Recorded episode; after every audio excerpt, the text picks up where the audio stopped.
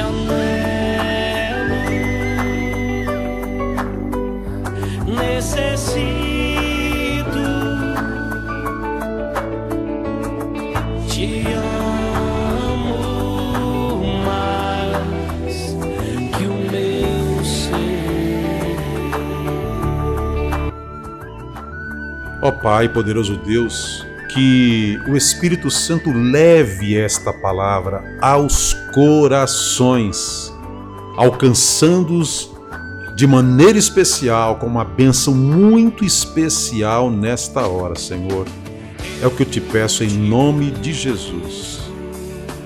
Efésios 6, 24, o apóstolo Paulo escreve: A graça seja com vocês, os que amam a nosso Senhor Jesus Cristo com amor incorruptível. Esta é uma saudação comum, queridos, usada por Paulo em suas cartas. Nós a vemos repetida em Romanos 16, 24, 1 Coríntios 16, 23, Gálatas 16, 18, Filipenses 4, 23, Colossenses 4, 18, 1 Timóteo 6, 21, Tito 3,15, Hebreus 13, 25 e por aí vai. A diferença é que aqui o apóstolo Paulo acrescenta dois aspectos importantes. Que aspectos são esses? Primeiro, os que amam a nosso Senhor Jesus Cristo. O amor a Jesus é tão importante, queridos, que o apóstolo Paulo também, em outro lugar, chega a declarar de maneira muito forte que se alguém não ama o Senhor, seja amaldiçoado. Vem, Senhor. Isso ele faz lá em 1 Coríntios 16, 25.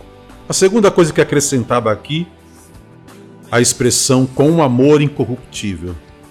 Ao fazer essa declaração, amados, é, Paulo está aqui admitindo a ideia de que se há um amor por Jesus incorruptível, então também há o amor corruptível, e os cristãos, portanto, correm o risco de ver esse amor por ele sofrer algum tipo de depreciação, de alteração, degeneração, esfriamento, decomposição, superficialidade.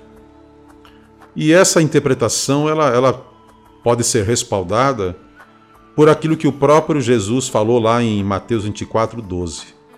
Devido ao aumento da maldade, o amor de muitos se esfriará. Então, afinal,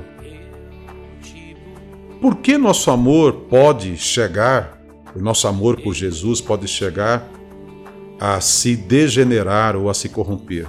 Eu gostaria de apontar, queridos, três causas para que isto é, possa acontecer.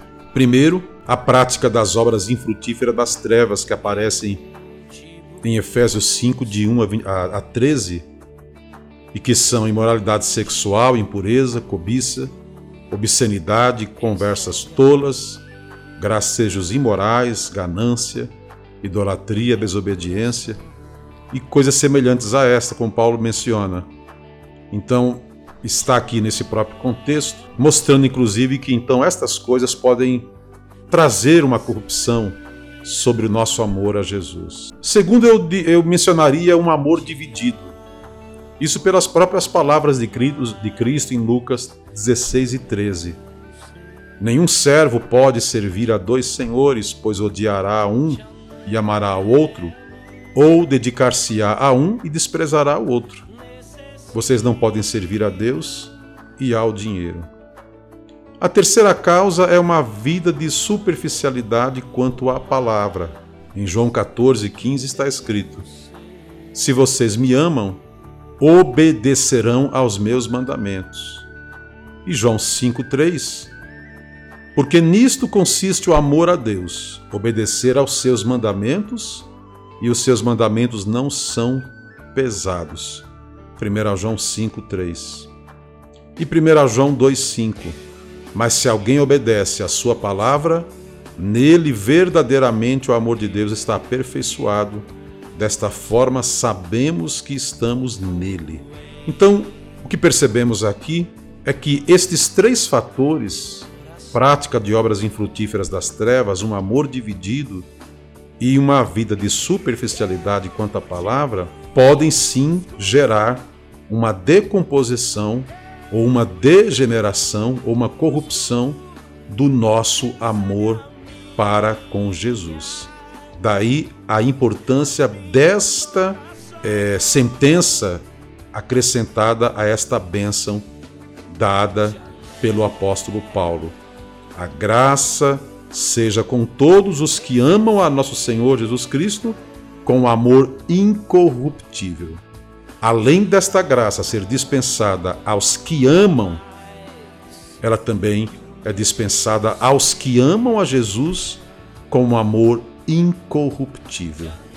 Portanto, que nós amemos ao Senhor e que também este amor, ao invés de diminuir e se esfriar, que a cada dia ele possa crescer, se desenvolver, se intensificar ainda mais em nossas vidas, para que esta bênção, para que esta declaração de Paulo possa realmente atingir a nós, atingir a todos aqueles que de fato amam ao Senhor.